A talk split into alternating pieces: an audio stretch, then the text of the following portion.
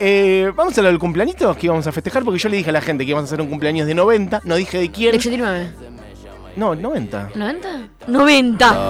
De 90, boludo, por eso lo traje. claro. Y hubo gente que, eh, atención, hubo gente que dijo, Yoko Ono. Y resulta que Yoko Ono cumplió 90 hace poco. ¿Y qué pasa? Acá no hicimos nada, Barbie. Porque yo ya hice una columna Nos de Yoko cagamos, Ono. nos cagamos en Yoko Ono, ¿puede ser? Pero yo ya hice una columna. de- ¿Quieren Eso que haga otra? Eso es verdad también. Pero no se cumplió 90 años, loco. Hago otra. Hubo gente diciendo otros cumpleaños y no. Y la persona es. Está Están sonando. hablando de Quincy Jones. ¡Vamos! Let me play among the stars. Bueno, la voz claramente es la de Frank No es. Sinatra. Podría ser la de Quincy Jones, pero no es la de Quincy Jones. La voz es la de Frank Sinatra. Lo que pasa es que Quincy Jones está en todo. Exacto. A mí Eh, se me hace que igual hay mucha gente que no tiene ni idea de quién es Quincy Jones. Por eso, Así que vamos a explicarlo por eso para todos. lo vamos a explicar muy como poniendo canciones y muy brevemente, pero yo quiero abrir con esto. Quincy Jones es creo que es el productor más importante de Estados Unidos, muy por encima de Phil Spector y ahora voy a decir por qué. Bueno, pero sí, claro. Sí, yo sin dudas. Pero bueno, pero Phil Spector generó Bueno. un bueno, pero a ver, las dos diferencias. Tampoco Phil hay que elegir uno, pero bueno, está bien. Pero, pero sí, pero hay, hay siempre como una especie de uno u otro. Sí. Porque son como los productores de. Pero lo que tiene Quincy Jones de particular es que arrancó tocando con Billie Holiday. Quiere decir que Quincy Jones estuvo presente, claro, tiene 90 años, estuvo presente en las primeras orquestas que existieron en los Estados Unidos vendiendo entradas para teatros. O sea, a ver este dato.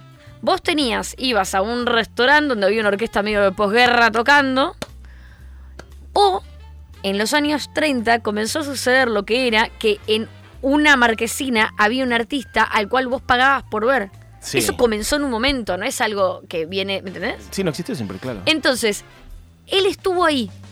No solo estuvo ahí, o sea, no en los 30, pero sí en los 50, ¿me entendés? Claro. Como apenas arrancaron, estuvo, sino que se codiaba cuando empezó a estudiar, cuando era un niño, cuando tenía 15, 16 años, sus amiguis eran Ray Charles, eran eh, Thelonious Monk, era Charlie Parker. Todos, todos Eran- los monstruos. O sea, Quincy Jones podría haber estado en nuestra boca como están ahora, como estamos diciendo Ray Charles, Billie Holiday. Podría haber sido uno de esos artistas que ocupó una época, que estuvo en una época que fue muy importante.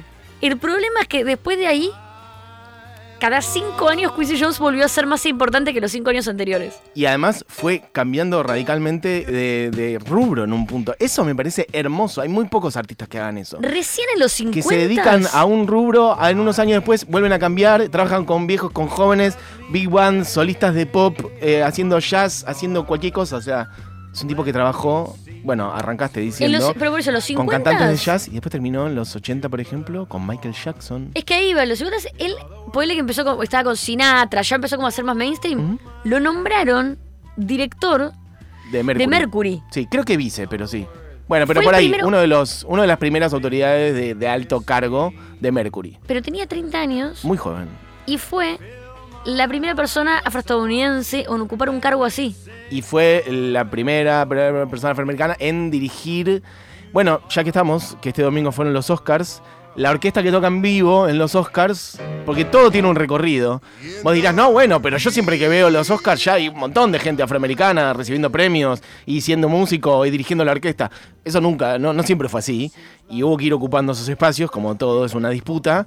Y el primer afroamericano que dirigió la orquesta en vivo de los Oscars fue Quincy Jones, creo que en, a principios de los años 70. Hasta entonces habían sido siempre señores blancos. El primero fue Quincy Jones, que, bueno, mira, arrancamos escuchando un poquito de Frank Sinatra, ahora sonando un poquito de el señor Ray Charles. Fueron muy amigos, se conocieron muy jóvenes. Quincy Jones arrancó como arreglador, esto hay que decirlo, como instrumentista y arreglador. Frank Sinatra lo contrató como arreglador en el año 64, a mediados de los 60. Y ya en ese momento Quincy Jones, bueno, volaba y le confiaron los arreglos de bandas enormes. Y cuenta Frank Sinatra que tenía una ductilidad y una una facilidad para escribir y para generar arreglos medio como en el momento.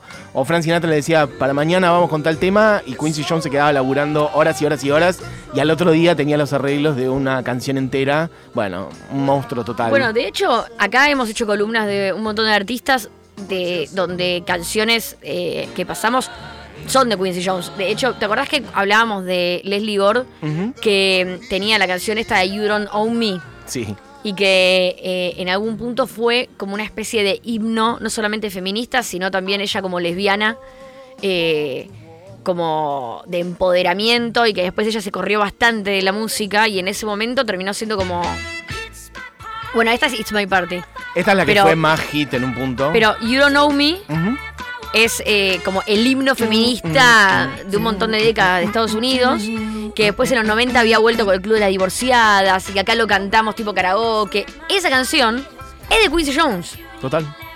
que nosotros decíamos, che, pero esta canción es re de mujer y, y, y es Quincy Jones que estaba atrás. Como que canciones inclusive eh, muy marcadas eh, hasta para la cultura general. Y yo ahí quería traer... Es el, es el que la produjo. No sé si la Sí. compuso. fuera No, así. no, pero es el que hizo... Es el que la produjo. el que le- Produjo los hits de Y- Leslie Gore en los años todos 60. los arreglos de. Pero Total. You Don't Know Me, eh, creo que es productor, es co-compositor y es tipo como. You Don't Know Me es, está como. En, en la autoría está Quincy Jones. En It's My Party y las demás creo que no, pero en esa. Pero en. eh, más allá de lo que él hizo con otros artistas. A mí me pasa, yo tengo un disco. Ahora, hay un disco que yo tengo en casa que lo escucho mucho, mucho, mucho Sí. que es de Quincy Jones, pero que quiero ir después. Diegui, ¿tenés Soul Bossa Nova? La canción, para. Esta canción que voy a poner es parte de muchas de las canciones que Quincy Jones tiene como solista, que son solo de Quincy Jones en discos solistas de Quincy Jones. Decime si esta canción que estás por escuchar no es la canción que más veces escuchaste para algo. Vos como productor de radio y como locutor y como conductor.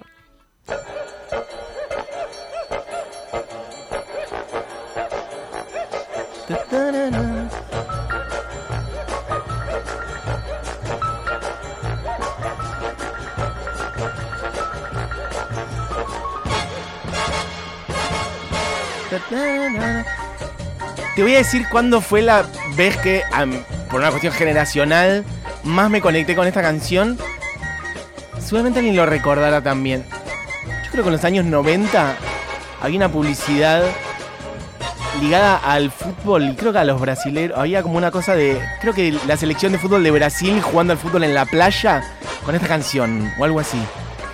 Muchas cosas pasaron con esta canción. Es Muchísimas. decir, por eso eh, creo que a los nivel, gener- a generacional mío. Esta canción te puede llevar a muchos lugares, programas de radio, programas de televisión, programas de... Seguramente alguien recordará esa publicidad que estoy diciendo. Estaba como que te diga Ronaldinho y Ronaldo jugando al fútbol en la playa y no en el aeropuerto. Creo que de cara al Mundial de Francia 98, Y- una cosa así, el de del hecho, 2002. Yo hago esto al principio para dar lugar después a todo lo que hizo Quincy Jones más eh, por fuera, que ahí vamos a traer un montón de temas. Pero de hecho, yo tengo un disco en mi casa que escucho mucho, mucho, que es como el disco que pongo a la noche en casa, que se llama Smack Water Shack de Quincy Jones, y que trae, por un lado, la banda sonora de, eh, de Bill Cosby Show, el show de Bill Cosby, que canceladísimo Bill Cosby, pero Sí. bueno, estamos hablando de cultura en general, la banda sonora que es Hickey Burr. Que también es un tema que vos lo escuchás Bueno, Ahora esto, vas a escuchar, ¿eh? esto de que cada uno asocia con cosas distintas, me gusta que acá hay gente que me está diciendo, sí, era una publicidad de Nike, pero otros estaban diciendo que era una publicidad de Austin, digo, una, es la de Austin Powers. Es la canción de Austin Total, Powers también. Total, sí, es bueno, cosas. esta es la banda sonora de, de Bill Cosby, ¿no?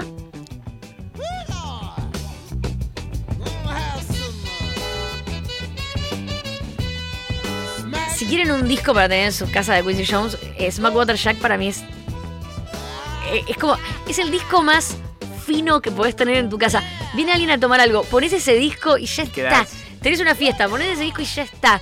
Querés garchar con alguien, ponés ese disco y ya está. Ese disco es para absolutamente todo. Es la banda sonora de mi casa de este disco. Y la otra canción, que con esto yo creo que no hace falta más introducción a Quincy Jones y te dejo, es. En este mismo disco está la canción de Ironside.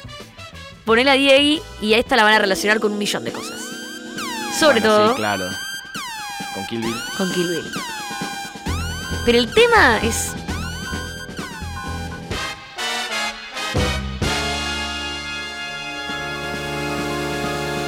Pianitos esos. no sabes No, no, que llega esta genio, canción después. genio. Después llega este tema que yo no te puedo explicar lo mucho que levanta tu vida cuando pones esta canción de fondo y llegas a tu casa. Llegas a tu casa, pones esta canción y todo está bien, ¿eh? El arroz con queso está bien. Te Y levanta la, La todo. soda caliente está bien. Todo es como que sos el protagonista de Mad Men. No sabes cómo. Todo está bien.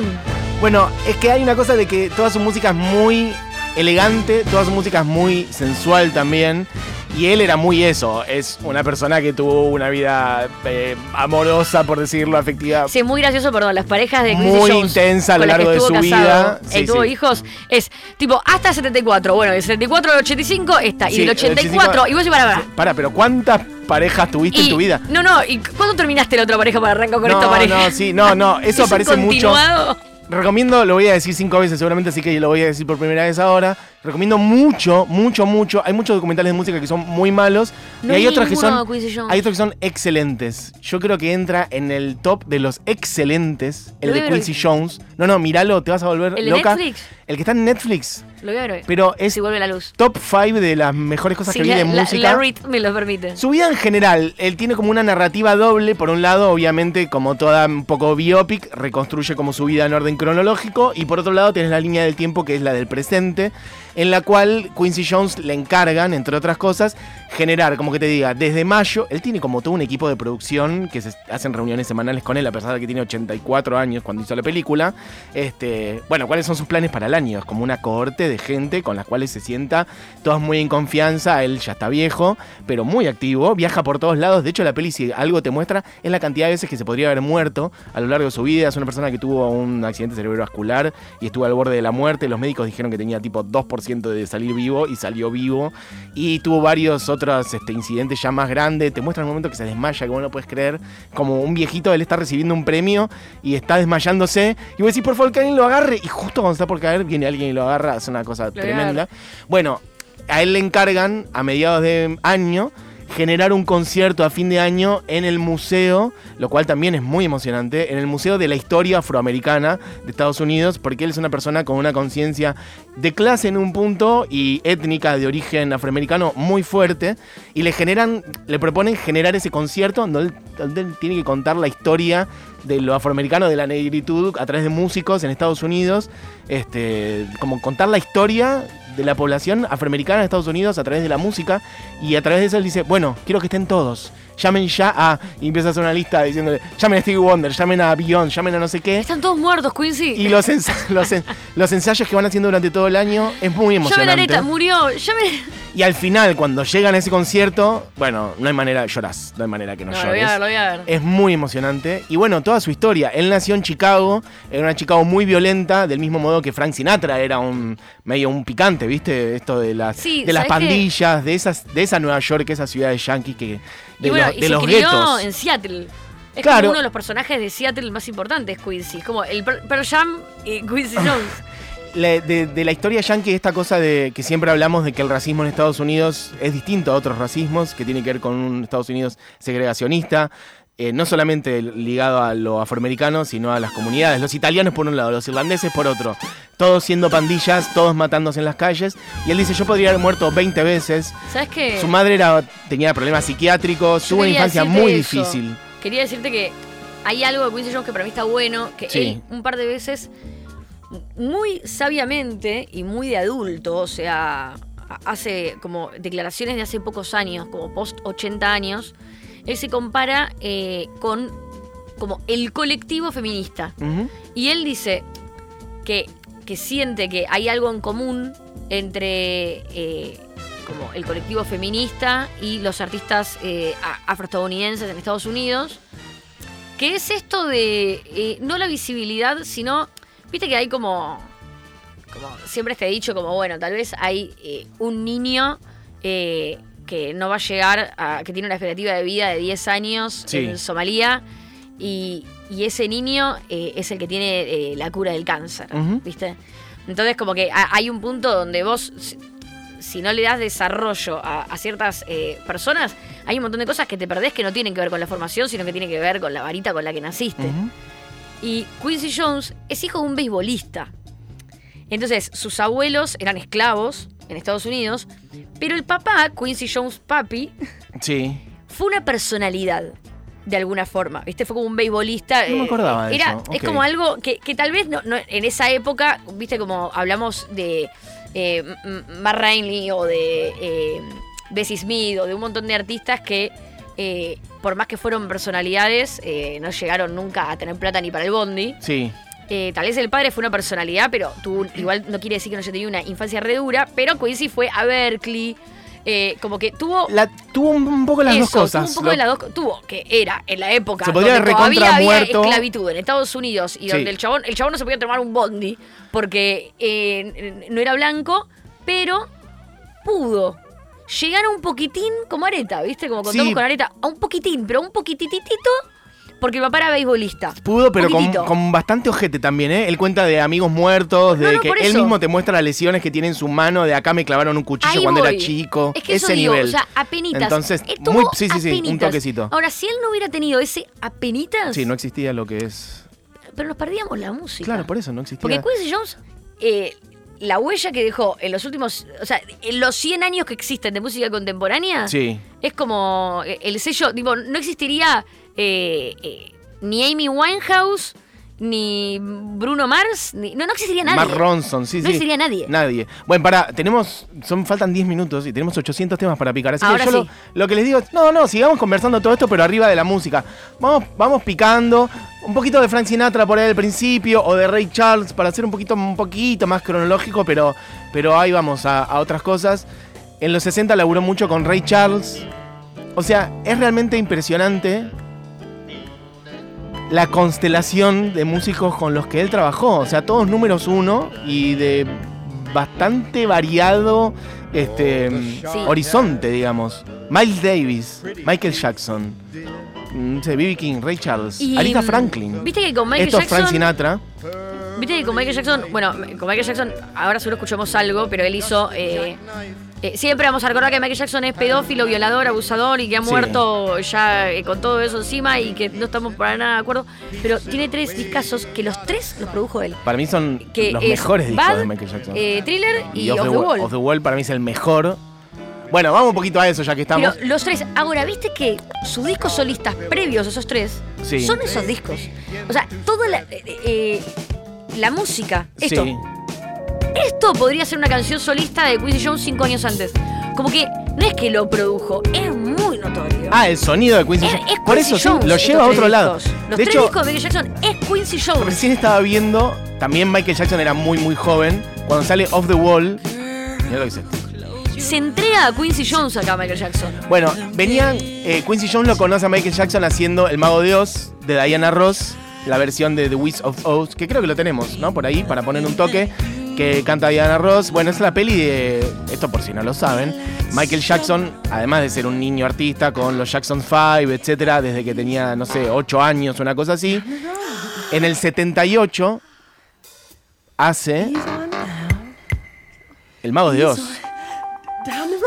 Lo cual, bueno, protagonizada por artistas afroamericanos. Diana Ross protagonizando El Mago de Oz, lo cual me parece una locura. Nunca vi esa versión entera, he visto pedacitos del Mago de Oz. Sí, yo también vi clips.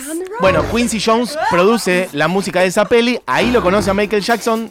Michael estaba como buscando un camino para su carrera. Necesita un productor para, para mi disco, el disco que viene. Esto es El Mago de Oz. Bueno, acá hay gente que dice el documental de Quincy Jones lo dirige su hija, Rashida Jones. No me acordaba que lo dirigía su hija. Tiene Efect- 70 hijos, Quincy Jones, hay que recordarlo. to- sí, total, Quincy Jones 70 hijos. tercero, Rashida, Sí, un sí. millón. Barbie, ¿podés repetir el nombre del disco que dijiste? El de las tracks eh, de, de instrumentales de, de Quincy que dijiste antes. Bueno, de ahí Ah, sale. el Smack Water Shack. ¿Cómo dijo? Eh, Smack Water Shack. Bueno, Smack. Water Shack, que es, es uno que él está como con una cara muy de canchero ahí en la tapa. Claro, ok. Bueno, Smack Water Shack. y mm, bueno, Off the Wall para mí es el mejor disco de Michael Jackson solista. Michael Jackson tenía este 21 años y era su quinto disco, eso nada, como un dato aparte. Tenés 21 años y es tu quinto disco solista, sin contar los de Jackson 5 y demás. Nada, un escándalo. Eh, de ahí hizo Off the Wall, hizo Thriller, hizo Bad. Pongamos un poquito de cada uno. Son claramente los mejores tres discos para mí de la carrera de Michael Jackson. Que so- de nuevo, son discos de Quincy Jones. Es Escuchá, Mirá lo que es esto. esto, todos los audios, lo- los, eh, las cosas Los- que vos recordás de todas esas canciones. los instrumentos usados, los, los instrumentos, arreglos. las arre- todo es Quincy Jones. Es Quincy Jones. Es muy impresionante. Y lo lleva a un nivel estratosférico. bueno, We Are the World también lo hizo Quincy Jones. Hay que decir lo bueno y lo malo, pero. Bueno, pero es un tema. eh. No, pero me es refiero un como tema que que, es otra cosa. Era, era productor de, digamos, de todo. Es que era el productor, eso hay que entender. Era un momento donde la industria estaba para mí más concentrada que ahora, lo podemos discutir un montón. Los nombres en un punto eran menos y las figuras eran mucho más grandes que ahora. Ahora no sé cuál, la figura más, más, más mainstream que se te ocurra, no sé, la más ganadora, Beyoncé, por ejemplo. El nivel de estrellato que tuvo Michael Jackson, para mí es mucho mejor, mayor al de, al de Beyoncé, en el sentido de concentrando muchas más miradas, como concentrando Sí, un nivel de también- estrellato mucho mayor. Madonna, por ejemplo. No, no, y, y hay algo también que es que hoy estamos haciendo como. Tal vez pasa con Bizarrap o, o con artistas como más de, de lo urbano, que de hecho él lo menciona, ¿sabes? Ah, Eso me lo guardé. Que es que pasa que cuando pasa algo nuevo, Mm. pero por lo general con la música pasan cosas hermosas, pero no nuevas. Como que vos ya hoy, digo, elegimos cosas que nos gustan y reproducimos y reversionamos. Pero en esta época era como que pasaba algo por primera vez. La música disco sucedía por primera vez. O la música pop sucediendo por primera vez. El soul sucediendo por primera vez. Sí. Mientras que ahorita tenés a Beyoncé haciendo una mezcla de disco y soul, ¿me entendés? Sí, no, yo hablaba del calibre de pero la por eso digo, eso es lo pero que por eso digo el estrellato. Como que para mí un estrellato también es algo que nunca había pasado, ¿no? Como- Claro. Como entender que lo que pasa ahí es algo que no sé si va a volver a pasar alguna vez. Quizás sí. Pero, Pero vos y yo, llegan ambos a un nivel muy, muy demencial de popularidad, realmente. vos y yo somos. eh, no tenemos el ángel que tiene Quincy Jones. Sí. que tiene como una visión de la Sí. vida distinta y dice, el hip hop hace algo de eso que hacía la música antes. Pero creo que hay mucho más para decir, como Hamilton. No he visto nada como eso desde 1958 cuando gasté mi último dólar en West Side Story. También lo he visto en jóvenes como Ariana Grande, Bruno Mars, Chance the Rapper y Kendrick Lamar. Como que él compara a Ariana Grande, Bruno Mars, Chance the Rapper y Kendrick Lamar con West Side Story. Claro. ¿Me entendés? Como dice, yo en el 58 quedé destruido con West Side Story y hoy lo vuelvo a ver con personas como Bruno Mars o Ariana Grande. Como que tiene esa, Es su perspectiva. esa sí, sí, grandeza, pero de, de- de ver, como que tiene 90 años, pero puede ver la novedad, el talento y lo que hay para decir en Ariana Grande como lo vio en el 58 con Story. Sí. Eso para mí es único. Sigue trabajando con artistas jóvenes también. Él tiene como medio sus artistas, medio que son, él es como su mecenas o su, su tutor. Pero eso también vuelvo a recomendar el documental porque ahí también ves cómo se conecta con músicos. Por ahí él no laburó tanto con el rap, por ejemplo, pero está Dr. Dre que le dice, vos sos el uno, vos sos una... le-". De hecho, el documental arranca con Dr. Dre diciéndole lo que vos digas, maestro. Aparece Kendrick Lamar también hablando con él un buen rato en un momento y todos se mean encima al lado de, de Quincy Jones, que es como una leyenda, además siendo una persona que abrió camino siendo afroamericano. Eh, y hay un tape muy impactante en un momento que es él hablándole a. tratando de ser como armando fundaciones y charlando directamente con líderes o con referentes de lo que era este, la música afro, el rap, pienso en los años 80, 90, y de cómo la violencia está llegando a niveles muy, muy altos. Y él da una charla antes de que maten a Tupac y a Notorious B.I.G. y les dice a los dos, que los tiene ahí, y les dice. Chicos, esto, ustedes por ahí no se dan cuenta del nivel. Yo vengo de eso hace mucho tiempo. Yo sé que ustedes ahora creen que son los que la tienen clara, pero yo ya soy un tipo grande. Y les dice algo muy hermoso y él se pone a llorar cuando se los dice. Es muy fuerte eso. Le dice, yo quisiera verlos llegar a ustedes a la edad que tengo yo. Y a los meses que le dice eso, los matan a los dos, a Tupac y a Notorious B.I.G. Entonces, bueno, nada, como un tipo con una antena, viste, Sí, distinta. Bueno, suena un poco de Michael Jackson. Eh, ¿Qué No, más puede sonar? ¿Qué más puede sonar? Tenemos, tenemos a Aretha Franklin, también con quien laburó, produjo un disco en el 73. Era muy amiga Areta de él. No, Bueno, hay un We Are the World, un We Are the World No, pero ya sonando. es suficiente Michael, Leo. Claro, a nivel porquería. Hay, hay, mu- hay, mu- hay mucho más. Eh, ahí está, hablando de protegidos o de, de artistas que son como que él es su tutor. Jacob Collier es uno de esos. We are the world. Bueno, sonando BB King. Bueno, chiques, son los 90 años de Quincy Jones y dijimos, es imposible condensar y hacer justicia a la obra de un tipo como Quincy Jones que laburó con todo el mundo y que estuvo además como en el esplendor de todo el mundo, en el esplendor de Ray Charles en los 50, 60, en el esplendor de Frank Sinatra en los 60. Después volvieron a laburar también en el último disco de Frank Sinatra en el 84, volvieron a laburar juntos, laburando con Michael Jackson y generando todo lo que generó en los años 80, siendo arreglador, a veces compositor, orquestador. Hizo música para cine. Bueno, Para un montón de películas hizo. es un escándalo lo que hizo Quincy Jones y es una figura además carismática, con una cabeza, como digo, con una antena general a nivel de clase, a nivel étnico, a nivel este, de, de los cambios sociales que pasaron a través de los 90 años que él vivió y se codea con todos, con Harvey Hancock, es hermoso verlos charlar a Herbie y a él. Bueno, y fue el primero de un montón de cosas, volvemos a decir, el primero en algunas cosas que son más simbólicas, pero que también es muy fuerte verte en la tele. El primero es el primer afroamericano en conducir la orquesta de los Oscars. Tiene como 80 nominaciones al Grammy. Ah, sí, sí, tiene todos los récords, sí. Tiene todos los récords, eso, todos los récords. Creo que la más ganadora es Beyoncé, pero el el récord de nominaciones... Nominaciones, creo que tiene el récord de nominaciones. No, es, es impresionante, pero sobre todo, eh, nada, uno puede tener participaciones, puede tener número uno, puede tener, pero el impacto que él tuvo desde los años 50 hasta el 2023, es como que, de verdad, eh, en el efecto mariposa, borrás a Quincy Jones de acá. No, no, desaparece un millón de cosas. qué es la música. Y además, muy, muy buena parte de su música es como... Para mí tiene algo muy sexual. Y muy sí. sexual.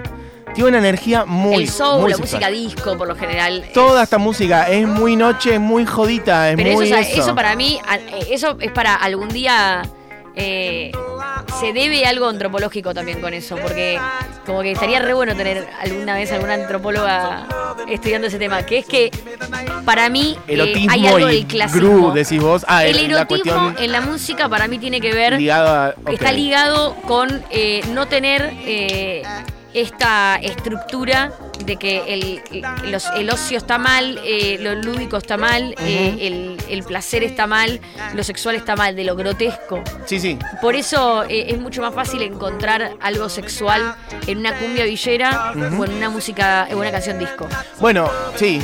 Es re Eh, interesante eso para charlar para otro mí día. eso es- es Como que clave, pero porque casi todas las es- músicas antes de, a- a- además antes de que sean tomadas por lo hegemónico, por ¿Qué lo es lo comercial, fino? son todos, en general son todas el tango también estoy pensando. El tango. Toda la No, pero música, el tango era sexual y después se hizo Lo- más de salón. sí. Toda la música antes de ser de salón es como Total. súper y tiene que ver con la noche, con la droga, con el sexo. Pero para mí también tiene que ver con la libertad versión- de no perder clase diciendo lo que decís. Bueno, total.